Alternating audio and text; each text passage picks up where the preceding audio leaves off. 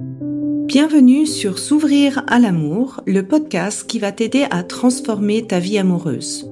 Je suis Sandy Kaufman, coach de vie certifié. Sur ce podcast, je t'aide à comprendre et à changer tes mécanismes en amour afin de rencontrer la personne qui te correspond et construire une relation de couple épanouie.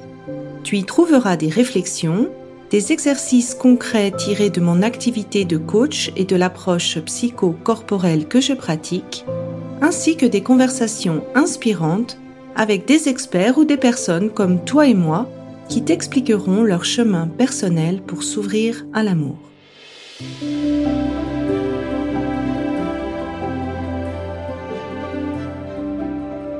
Tu écoutes l'épisode 61, le Kundalini Yoga yoga de la conscience. Alors cet épisode fait partie d'une série d'épisodes qui commence à l'épisode 56 et qui finit à l'épisode 62 où je parle de en quoi le corps t'aide dans ton développement personnel.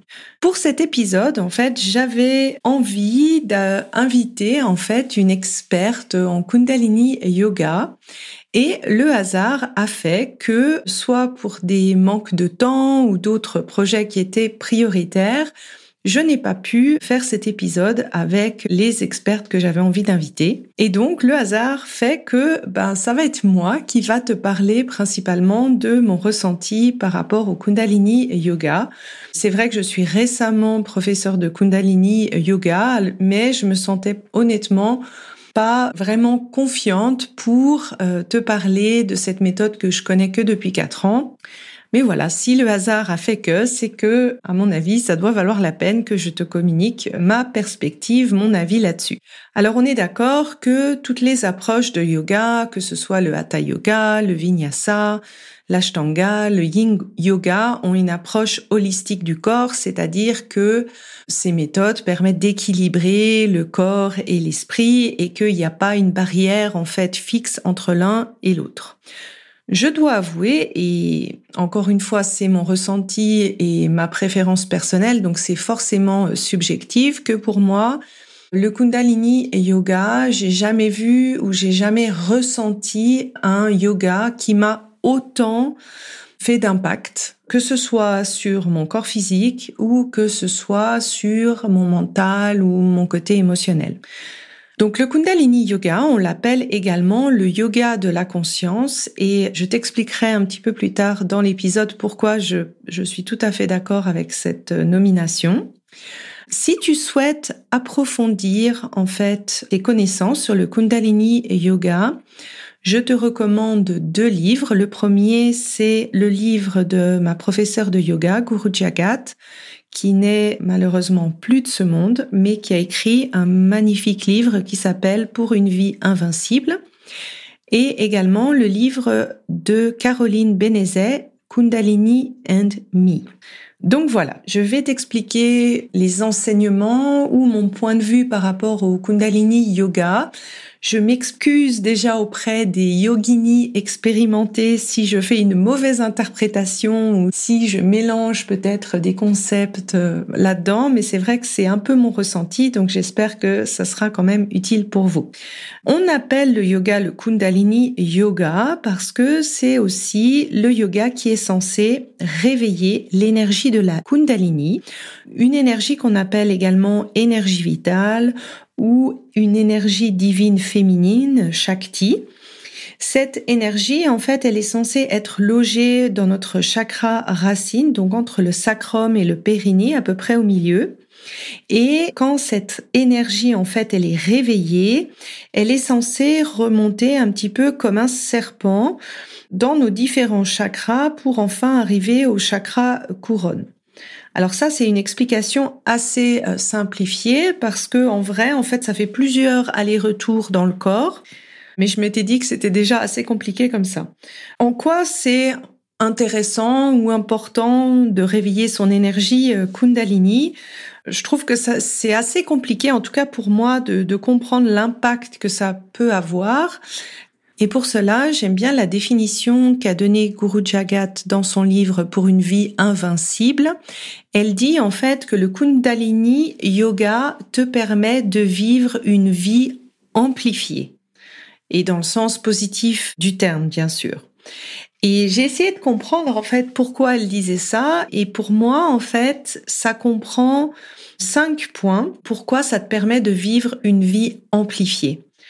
Le premier point, en fait, c'est que ça travaille en fait sur ton système nerveux et ça le rend capable d'éliminer ce qu'il a stocké, mais aussi d'assumer et de processer une plus grande quantité d'infos, une plus grande quantité de stresseurs. Et on va dire que dans la société d'aujourd'hui, avec l'avalanche d'informations, le nombre de tâches qu'on doit faire face et l'accélération du rythme de vie, ben, c'est quand même une capacité qui est assez appréciée. Le deuxième point, c'est que ça aide le système endocrinien, donc le système hormonal, à mieux se réguler et donc forcément à être capable de mieux éliminer toutes les toxiques du corps, de mieux se régénérer. Et on va dire que ça aussi, c'est un point important parce que on a un environnement qui est plus pollué, on est plus exposé à la malbouffe, aux toxines qu'on peut mettre sur la peau, etc., etc. Le troisième point, en fait, c'est que le Kundalini euh, Yoga t'aide à conscientiser et diriger consciemment tes pensées. Elle dit dans son livre, en fait, que l'esprit, il a vraiment besoin d'être entraîné à prendre conscience et à reconnaître les pensées pour qu'on puisse les choisir de plus en plus consciemment. Et je pense que ça, c'est une capacité qui est extrêmement importante, sachant qu'on a à peu près 60 000 pensées euh, par jour, dont la majorité de ces pensées sont un peu inconscientes. Et c'est un travail, en fait, que le Kundalini Yoga permet de faire. Le euh, quatrième point, en fait, c'est que ça travaille sur ton système euh, énergétique, tes chakras, mais également tes dix corps subtils. Et ça a vraiment un impact sur ce que tu attires euh, dans ta vie. J'en parlerai un peu plus. Là, c'est vraiment une partie un petit peu plus ésotérique, j'avoue. Et le dernier point, en fait, c'est que ça t'aide à vivre une vie amplifiée parce que plus tu pratiques ce Kundalini Yoga, en tout cas moi ça c'est mon ressenti, plus tu développes des qualités subtiles. C'est-à-dire, alors c'est vraiment quelque chose de personnel, mais j'ai l'impression que depuis que je pratique le Kundalini Yoga, j'ai de plus en plus d'intuition vraiment sur moi, sur ce qui va arriver ou ce que les autres sentent. Donc vraiment ce ressenti amplifié. Également, en fait, des, des concours de circonstances assez incroyables. Ça, c'est quelque chose qui est arrivé depuis que je pratique le Kundalini Yoga. J'en parlerai plus tard. Et en fait, bah, ces cinq points, ça explique vraiment concrètement comment ça permet de mener cette vie amplifiée. Si je reprends l'exemple de la baignoire que j'ai déjà mentionné dans d'autres épisodes de podcast, et de faire le parallèle avec ce que fait le Kundalini Yoga sur cette baignoire. Donc, je prends toujours cet exemple de baignoire sur le corps et surtout pour ton équilibre émotionnel. Je dis toujours en fait que le robinet de cette baignoire, donc euh, ce qui fait remplir d'eau la baignoire, en fait, ce sont les schémas répétitifs que tu as, qui sont issus de ton passé et qui, à chaque fois qu'ils se répètent, ben, génèrent des surréactions et que ces surréactions, en fait, c'est vraiment quelque chose qui a été activé dans ton système nerveux autonome, dans ton corps et que c'est pas dans ta tête. Ensuite, en fait, quand on ferme le robinet de cette baignoire, on a toujours de l'eau dans notre baignoire et cette eau, pour moi, c'est cet équilibre émotionnel. Et plus la baignoire, en fait, elle est remplie d'eau, moins on a la capacité de rebondir face aux situations. C'est-à-dire que dès que quelque chose arrive dans notre vie, ça va rajouter de l'eau à notre baignoire et puis ben, la baignoire va vite déborder.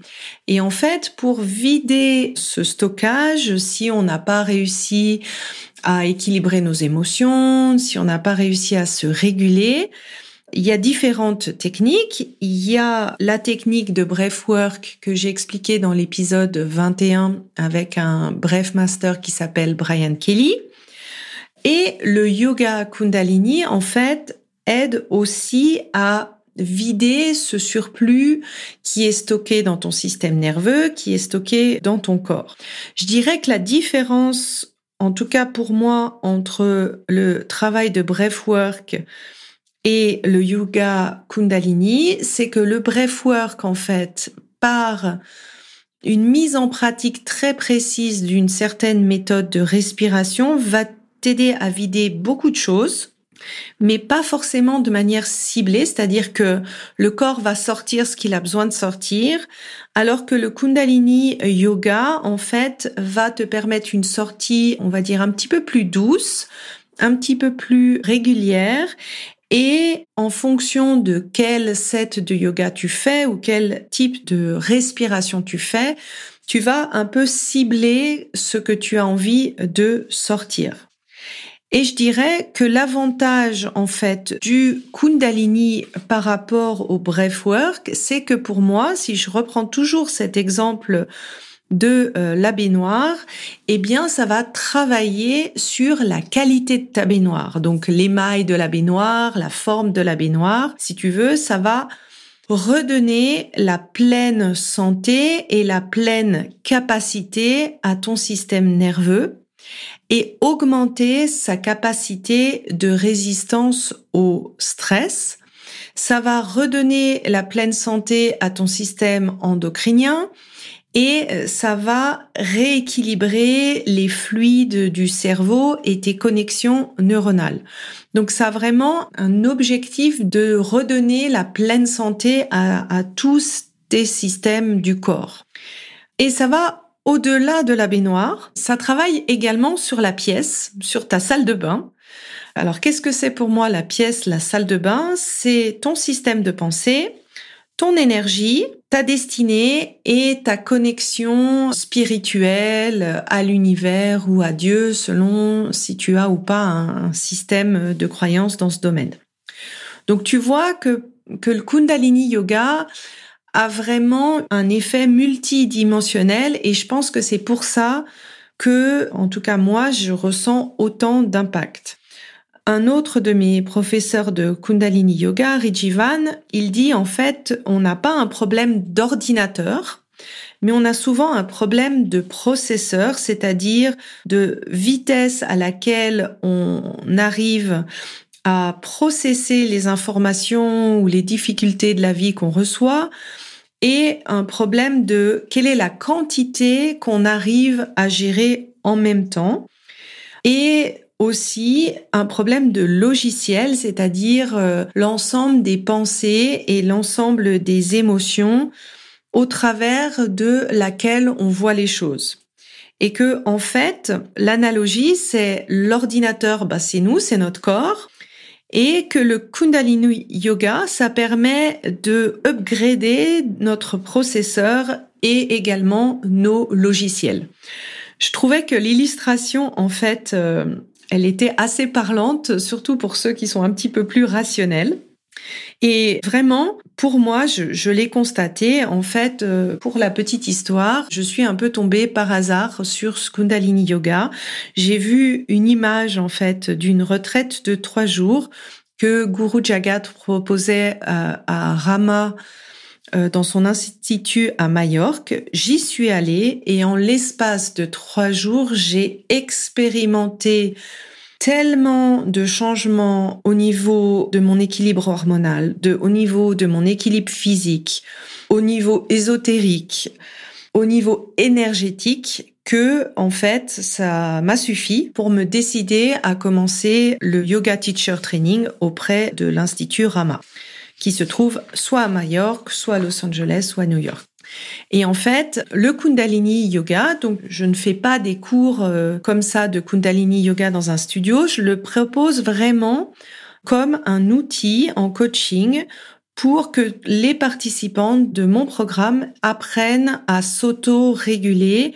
Et si je reprends l'analogie de, de cette baignoire émotionnelle, d'apprendre à auto-réguler leur niveau de baignoire.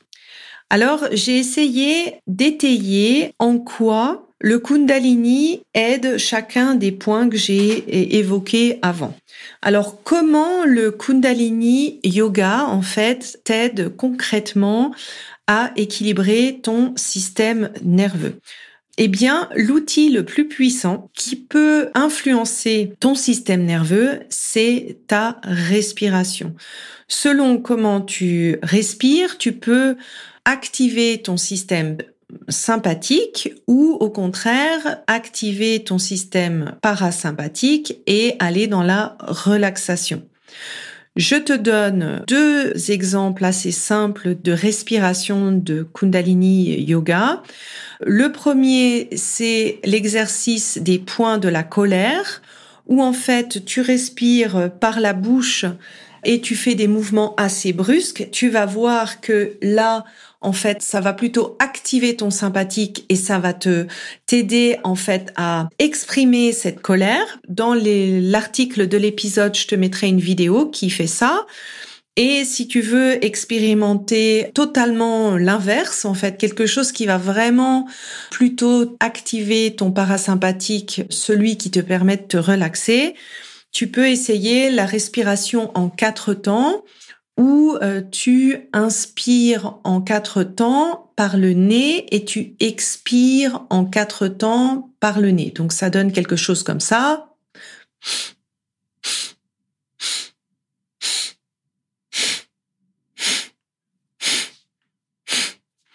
Et essaye de pratiquer cette respiration pendant trois minutes et tu verras que en seulement trois minutes, tu arrives à avoir euh, un certain état de relaxation. Le deuxième moyen, en fait, d'influencer le système nerveux, c'est par la pratique physique.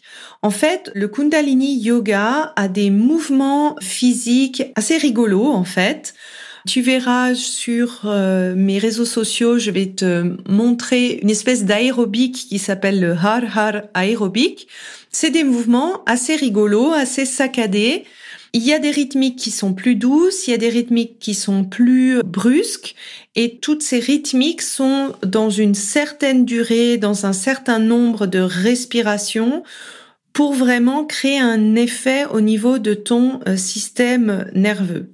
Je te donne un exemple. Il y a beaucoup de mouvements qu'on fait avec les bras où on donne un peu des coups au niveau des côtes ou bien on travaille au niveau des aisselles pour relâcher en fait tout le stress qu'on a stocké à ce niveau-là. Guru Jagat, en fait, dans son livre, elle dit euh, que les aisselles, en fait, c'est un endroit où on stocke énormément de stress et elle conseille d'ailleurs de masser nos aisselles quand on ressent le, stress.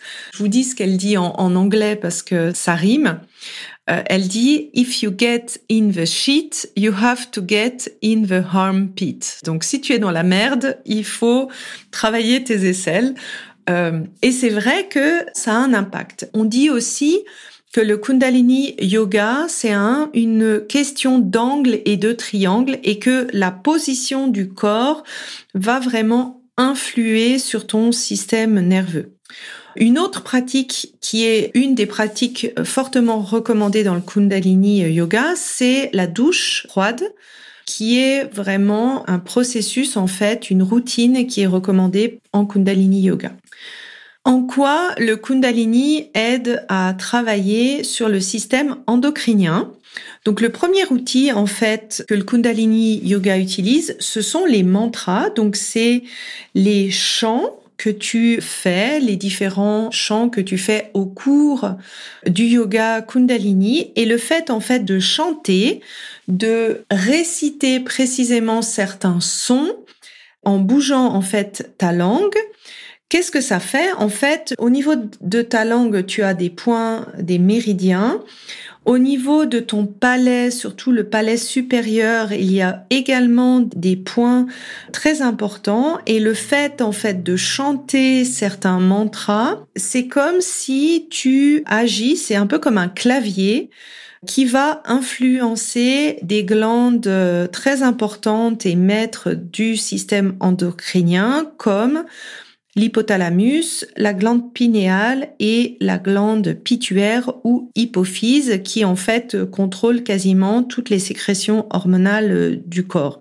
La glande pinéale, elle, elle va régler tous les systèmes, euh, les rythmes de ton corps, les rythmes biologiques. Donc ça, un grand impact en fait sur ton système endocrinien en chantant euh, tout simplement des mantras.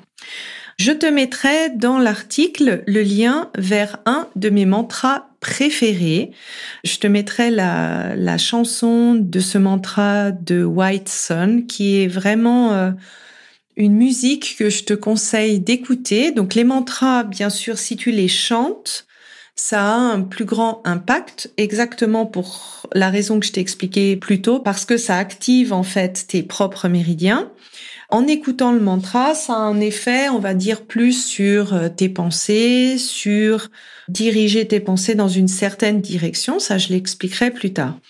Donc, le mantra que j'aimerais te partager, c'est le mantra de guérison qui s'appelle Ramada Sa Sa Se So Hung. Et ça, c'est un mantra que tu peux vraiment réciter entre 3 minutes et 31 minutes. Et je t'encourage à expérimenter et à voir l'effet que ça fait sur toi, si tu sens une certaine sérénité émotionnelle ou si tu sens un apaisement. Personnellement, en fait, quand moi je récite ce mantra, je, je ressens comme un baume dans le cœur, en fait.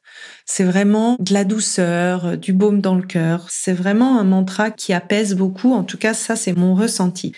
La deuxième manière, en fait, de réguler le système endocrinien, c'est également le mouvement, notamment tous les mouvements qui font bouger les fluides dans le cerveau et qui activent en fait la thyroïde. Un exercice qui est assez simple et facile, et qui permet de réguler l'équilibre hormonal chaque jour, c'est de faire le mouvement de trois minutes qui s'appelle chien-vache. Donc ça, c'est un mouvement qui est également pratiqué dans les autres yogas.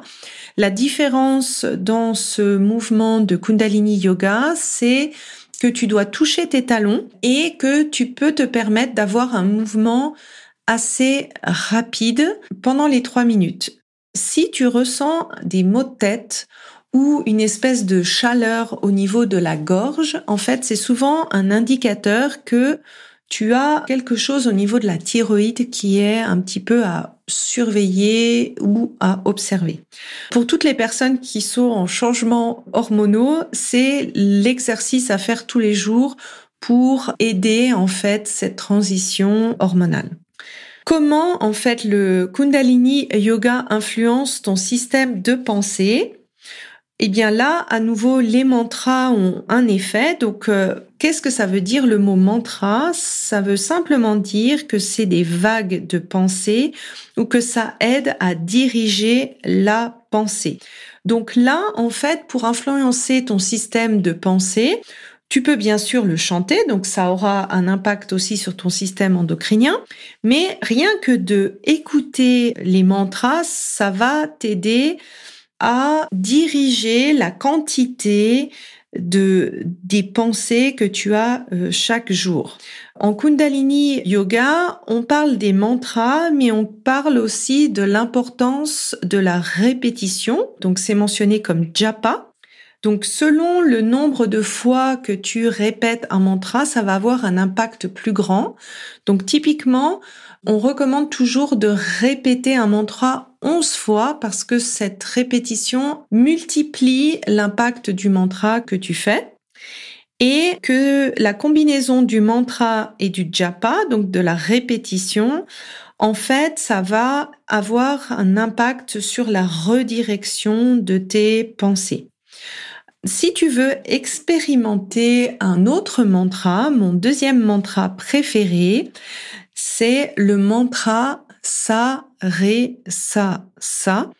C'est un mantra que tu peux répéter pendant 40 jours à raison de 30 minutes par jour pour t'aider à te libérer de la négativité, des obstacles et aussi faciliter ta capacité de communication. Donc le deuxième moyen pour influencer ton système de pensée, c'est la méditation qui te permet d'observer tes pensées et de changer tes perspectives. Donc ça, ça a rien de spécial au euh, Kundalini Yoga, euh, toutes les formes de méditation euh, t'aident.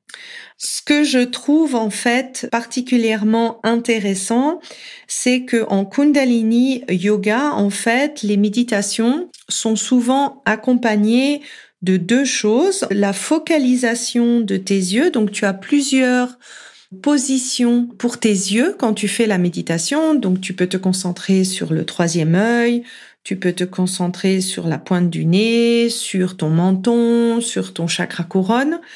Et ça, ça va aider, euh, selon la position, à diriger tes pensées dans une certaine direction.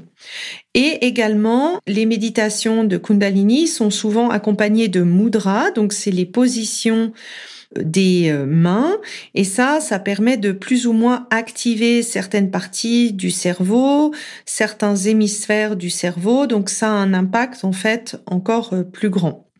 Une des méditations que je trouve particulièrement efficace en fait en Kundalini Yoga, que j'essaye en fait de transmettre à mon fils, c'est une méditation qui s'appelle Satanama où tu changes en fait à chaque euh, mantra que tu récites la position des mains et où tu dis le mantra dans différentes intensités. Donc tu dis à voix normale, à voix faible, également euh, simplement intérieurement, donc sans dire les choses. Et je trouve qu'elle a vraiment un impact pour les fonctions cognitives du cerveau, les problèmes de concentration. C'est vraiment une méditation que je recommande. Sinon, si tu as l'impression d'avoir beaucoup de pensées, ben, je t'invite à essayer la méditation pour les pensées obsessionnelles que j'explique dans l'épisode 54 du podcast. Le Kundalini Yoga influence sur ton système énergétique. Alors, bien sûr que ça a un impact sur tes chakras. En Kundalini Yoga, on inclut l'aura, donc il y a huit chakras et pas seulement sept. Et le Kundalini Yoga parle aussi des dix corps subtils.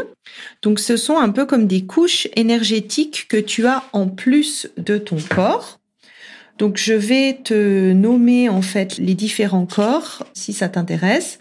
Donc le premier c'est l'âme c'est la vibration que tu conserves en fait au-delà du temps et de l'espace. Ensuite, on a trois corps de pensée, le corps de pensée négatif, le corps de pensée positif et le corps de pensée neutre. En Kundalini Yoga, on dit que en fait, on a besoin d'avoir ces trois, c'est simplement d'avoir un équilibre de ces trois qui nous permet d'avancer au mieux dans la vie. On a bien sûr le corps physique. On a le line, je ne sais pas comment on le dit en français, mais c'est tout ce qui incarne, c'est tout ce qui est en lien avec notre incarnation et aussi les dons qu'on peut avoir.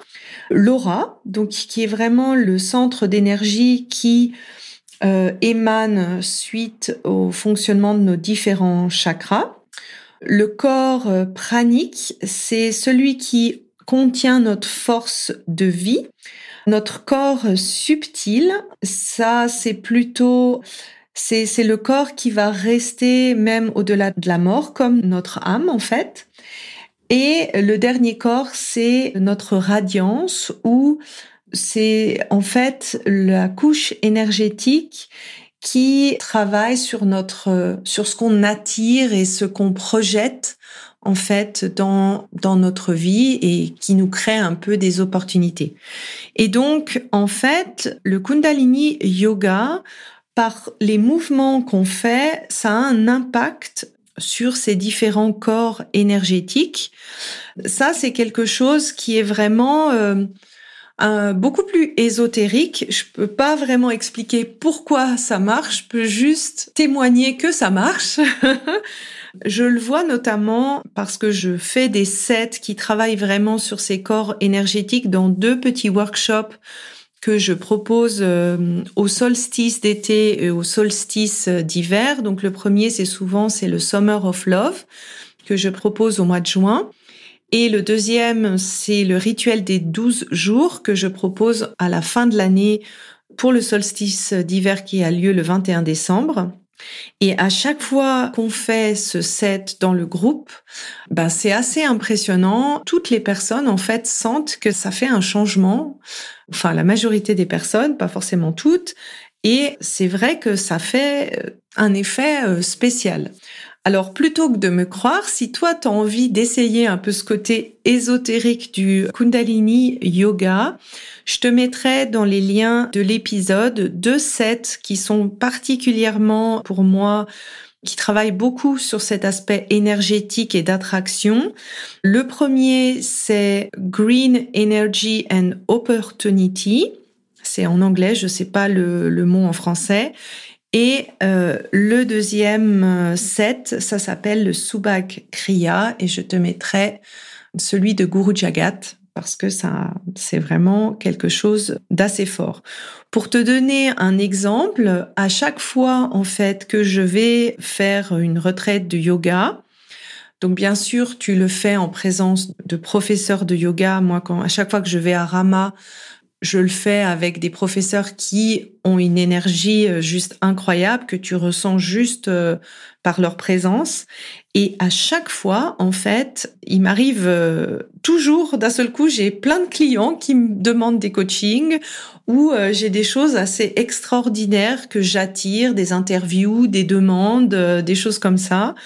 Ou bien d'un seul coup, on me dit euh, sur Instagram, mais c'est incroyable, tu dégages quelque chose de spécial. Alors j'ai j'ai pas littéralement changé, mais le fait de travailler sur mon énergie de manière intensive pendant ces jours, eh ben, je vois vraiment un impact en fait sur ce que je projette ou ce que j'attire euh, finalement dans ma vie. Donc voilà, c'est pas une preuve scientifique, c'est juste une expérience euh, personnelle.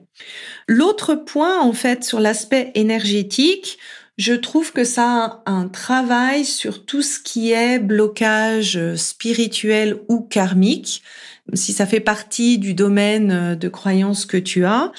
Et pour cet effet, en fait, il y a beaucoup de choses qui sont à disposition Kundalini euh, Yoga pour nettoyer ce karma, nettoyer un peu cet héritage euh, qu'on a pu accumuler dans d'autres vies ou transgénérationnel de notre famille, donc cet héritage karmique.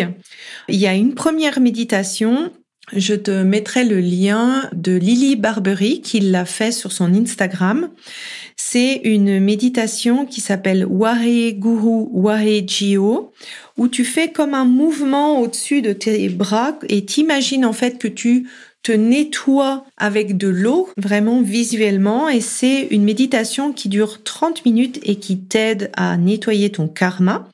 Il y a également le mantra qui s'appelle Bauta Karam, que tu peux réciter euh, 11 fois ou 25 fois pour nettoyer ton karma. Je te mettrai un lien dans l'épisode pour si tu as envie d'écouter ce mantra et de le faire.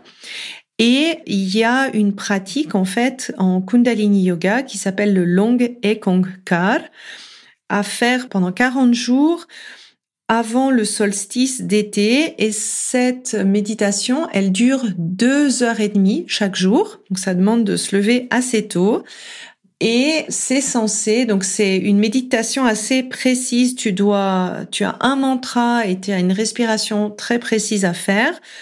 Et ça, c'est censé nettoyer ton karma et le karma de toutes les personnes que tu connais. Alors, je dois dire que moi, je l'ai fait et que euh, c'était assez impressionnant des effets, en fait, que j'ai pu euh, ressentir. Encore une fois, ici, je suis totalement dans l'ésotérique. Une autre chose, en fait, je m'y attendais pas, mais ça a vraiment libéré quelque chose en moi. Je le raconterai aussi dans un post. Dans une des sessions que j'ai fait avec Guru Jagat, un jour, elle nous dit, ben, on va travailler sur votre colère envers Dieu. Et alors moi, je suis euh, quelqu'un qui croit en Dieu, je prie beaucoup. J'ai même eu le sentiment que bah, j'ai souvent été protégée dans, dans certains moments difficiles de ma vie. J'ai par exemple une fois failli me retrouver à la rue. Et euh, ben j'ai eu deux petits appels miracles à ce moment-là, donc j'ai pas ou j'ai jamais eu l'impression d'être en colère envers Dieu, pas du tout. Et au moment en fait où elle m'a dit ah ben Sandy on va euh, Enfin, elle m'a pas parlé personnellement, mais elle nous a dit bon, on va on va travailler notre colère envers Dieu. J'étais plutôt assez euh, tranquille, je ressentais pas que ça me concernait en fait. Et en cours du set de yoga, je me suis mise à pleurer, mais comme une madeleine. Et euh, vraiment, c'était impressionnant. Je pensais pas qu'il y avait autant de choses qui allaient sortir. Et en fait, j'ai réalisé que forcément, plus tu crois en Dieu, plus inconsciemment tu peux développer de la colère ou de l'amertume par rapport aux choses négatives qui sont arrivées dans ta vie. Parce que c'est un concept quand même assez difficile à comprendre euh, humainement. Pourquoi il peut y avoir euh, à la fois un Dieu aimant, protecteur qui est là pour toi et, et comment tu peux avoir certaines difficultés ou injustices de la vie.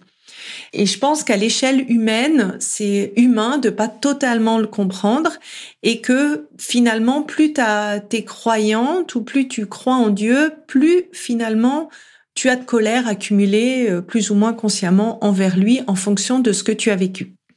Depuis ce jour-là, je cherche le set de yoga que Guru Jagat a fait. Je ne l'ai toujours pas trouvé.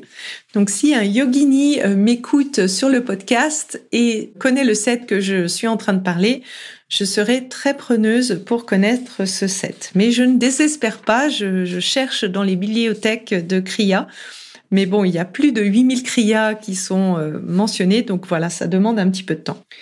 Et le dernier point, en fait, en quoi ça permet de développer les qualités euh, subtiles, c'est parce que à chaque méditation de Kriya, on te demande de te concentrer sur tes corps subtils, sur les choses que tu vois pas, sur la vision à l'intérieur de tes yeux, ce que tu dis à l'intérieur de tes yeux, sur, on te demande aussi de visualiser ta connexion avec le cosmos, avec cette énergie bleue, etc.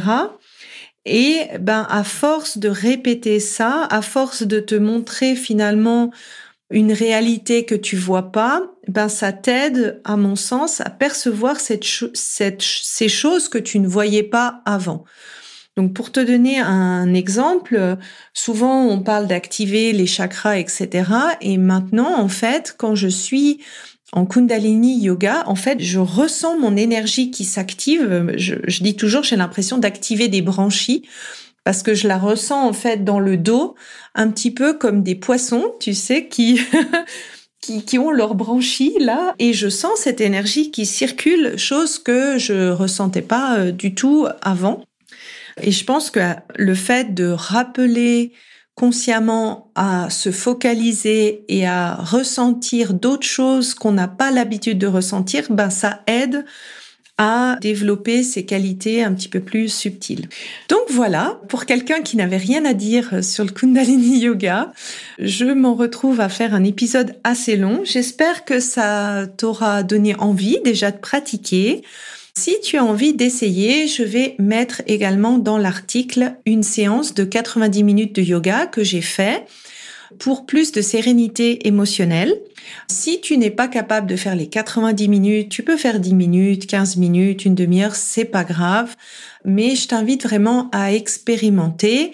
J'ai pas mis de musique dans la séance, mais je mettrai également le lien vers ma liste de mantras sur Spotify que tu peux simplement écouter quand tu es à la maison ou bien que tu peux utiliser pour un accompagnement en fait pendant la séance de yoga. Donc voilà, j'ai hâte de voir euh, un petit peu ton retour euh, sur cet épisode. Et dans le prochain, je vais te donner un outil pour arriver un petit peu à plus prendre conscience de tes triggers. C'est un outil issu de la méthode de la théorie polyvagale. Bonne semaine si tu apprécies ce podcast, la meilleure façon de m'encourager est de me laisser une revue sur Apple, Spotify ou de transmettre cet épisode à une personne de ton entourage. Et si tu es prête à t'ouvrir à l'amour et à transformer ta vie amoureuse, je t'invite à rejoindre mon programme de coaching S'ouvrir à l'amour ou de consulter mes programmes d'auto-coaching en ligne. Tous les détails se trouvent sur mon site sandykaufman.ch. Et n'oublie pas, il n'y a que tes peurs qui te séparent de l'amour.